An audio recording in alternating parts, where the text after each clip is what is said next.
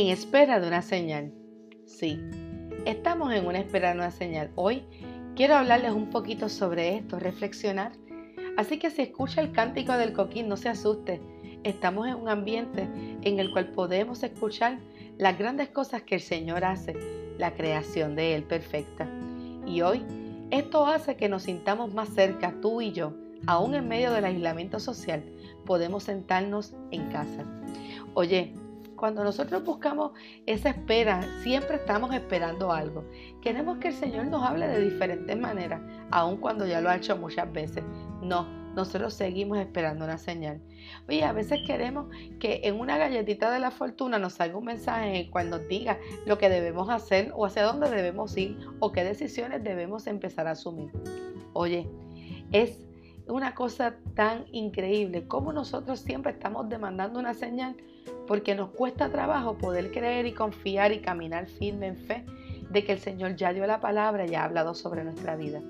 Sí, estamos en todo tiempo buscando que si cambia la luz, que si se me perdió la cartera, que si no encuentro la tarjeta, que si, bueno, varias cosas. Si eso ocurre, significa que es que no debo hacer tal cosa o es que debo hacer tal cosa.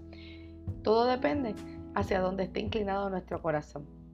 Pero sabes qué? No eres el único que muchas veces estás buscando una señal o estás esperando o simplemente estás demandando de una. Ese es el caso de los fariseos. En Mateos 16, del 1 al 4, lee de la siguiente manera. Vinieron los fariseos y los saduceos para tentarle y le pidieron que le mostrara señal del cielo. Mas él respondió, les dijo, cuando anochece decís buen tiempo, porque el cielo tiene reboles. Y por la mañana, hoy habrá tempestad, porque tiene reboles del cielo nublado. Hipócritas, ¿qué sabéis distinguir el aspecto del cielo, mas las señales de los tiempos no podéis? La generación mala y adúltera demanda señal, pero señal no le será dada, sino la señal del profeta Jonás, y dejándolos se fue. ¿Cuántas veces nosotros nos convertimos en incrédulos?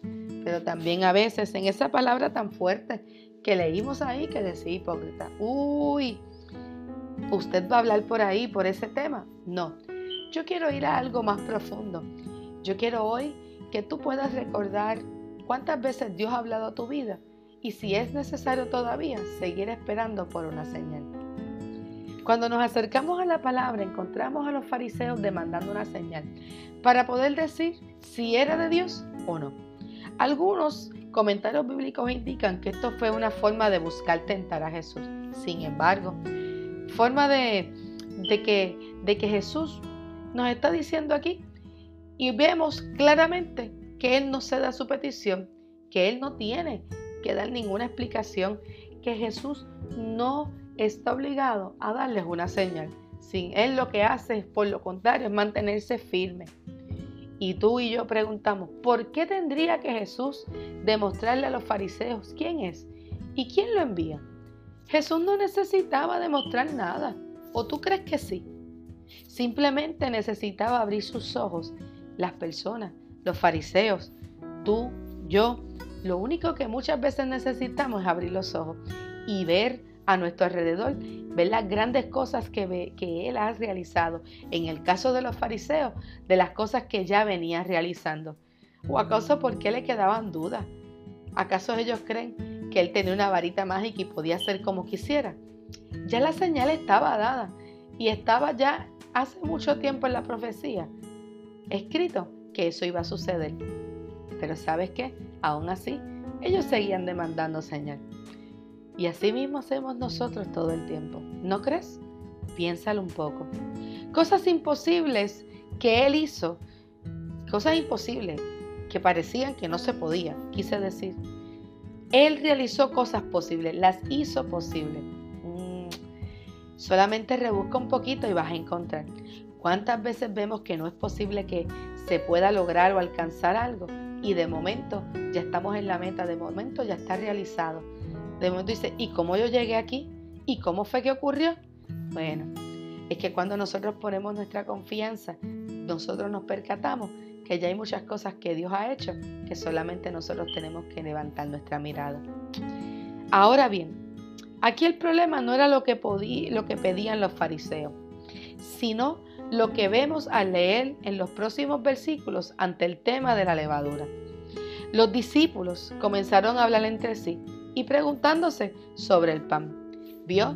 Detente un momento. Cuando te acercas un poquito más al capítulo y lees más adelante, vas a encontrar que aquí realmente el problema no es la demanda de los fariseos, sino de sus propios discípulos, de aquellos que caminaban todo el tiempo con él. ¿Se parecerá algo eso a lo que a veces nosotros los que decimos ser hijos de Dios creyentes hacemos? Que muchas veces dudamos y buscamos siempre aprobación o buscamos que señal tras señal que el Señor nos deje saber si eso es lo que realmente quiere o, o no sé, titubeamos tantas veces para tomar decisiones o para comenzar algo que ya el Señor había hablado, como por ejemplo aceptar el ministerio o desarrollar cosas que el Señor ha puesto en tu vida para edificar la iglesia, para edificar el cuerpo de Cristo. Mm. O cuando, mira, vamos a decirlo algo más simple. Escucha bien. Vamos a hacer más simple todavía. Vamos a salirnos un poco de la Biblia. Vamos a entrar un poquito más en, en esas experiencias que muchas veces tú escuchas al Señor, tú sientes en el interior tuyo. Vete y ora por fulano, acércate. Mm, pero tú y yo nos quedamos arrinconados en la esquina. Señor, ¿será cosa tuya o son cosas mías? Tú me estás hablando, no, no, no, no, dime otra cosa para yo ir. Y tú sigues peleando y ahí está, y ese corazón latiendo, latiendo, pero tú sigues dudando, ah, ¿seré yo? ¿Será Dios? Ay, si me dice algo. Entonces, de momento, tú decides no ir. Tienes dudas, temes, y estás todavía esperando, no sé qué, que baje, que se abra la, la, la pared y, y el Señor saque la mano y diga algo. No sé, qué dramática, ¿verdad? Sí he puesto un poquito dramática en este tiempo. Pero es que hay veces que así nosotros somos. Y de momento nos dan esa pescosa y nosotros sentimos que, que, decimos como cuando yo me criaba esa revista, trágame tierra, hoy trágame tierra, por no decir más nada. ¿Sabes qué? Y de momento se para otra persona, se acerca y ora o abraza a aquella persona que el Señor te estaba inquietando. ¿Seremos iguales? ¿Estaremos esperando la señal? Es algo muy importante y ese es el problema que nos trae esta porción. Que ellos tenían problemas. Estoy segura que Jesús no le preocupaba que los fariseos le demandaban señal como ya les dije. O que no creyeran. Ah, eso no era el problema. El Señor estaba muy claro. Lo que sí le preocupó es que no podía aceptar.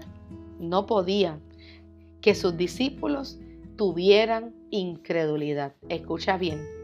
Y no lograran entender su consejo del pan y del el concepto del pan y de la levadura de los fariseos. Oye, las señales del cielo están siendo dadas desde el primer día de la creación. Día a día vemos grandes milagros suceder en nuestro alrededor. No solo vemos las grandes cosas que Dios hizo en el cuidado de su pueblo en el Antiguo Testamento, sino también a través de su Hijo en el Nuevo Testamento. También lo vemos día a día en nuestro alrededor. Los vientos azotan, los mares se embravecen, la tierra gime y Dios sigue ahí. La enfermedad ha tocado de cerca, los accidentes han estado presentes, hemos perdido o has perdido empleo o algún familiar o alguna circunstancia parecida. En fin, enfrentamos circunstancias difíciles y cuando clamamos y levantamos nuestra mirada, nos percatamos que ahí está Dios. El pan ha llegado y el techo no ha faltado, aunque la gota que de momento ha de caer, Dios y pensamos que Dios no está, ¿sabes qué? Es cuando nos percatamos que realmente siempre Dios ha estado. Entonces, ante lo que vivimos hoy día, si tú y yo afinamos nuestro oído y enfocamos tu mirada, mi mirada, vamos a ver que Dios sigue estando ahí para sostenerte, para sostenernos, para cuidarnos, para ayudarnos, para guiarnos. ¿Qué señal estamos esperando? ¿Acaso no logras verla? ¿Qué señal estamos esperando? ¿Acaso no logras verla? Dios te bendiga, Dios te guarde. Dios ya ha dado la palabra. Solo falta que creas. Gracias por acompañarnos. Esto ha sido Más que un café, siglo XXI, con la pastora Angélica Acevedo, Primera Iglesia Bautista de Guayama. Hasta la próxima.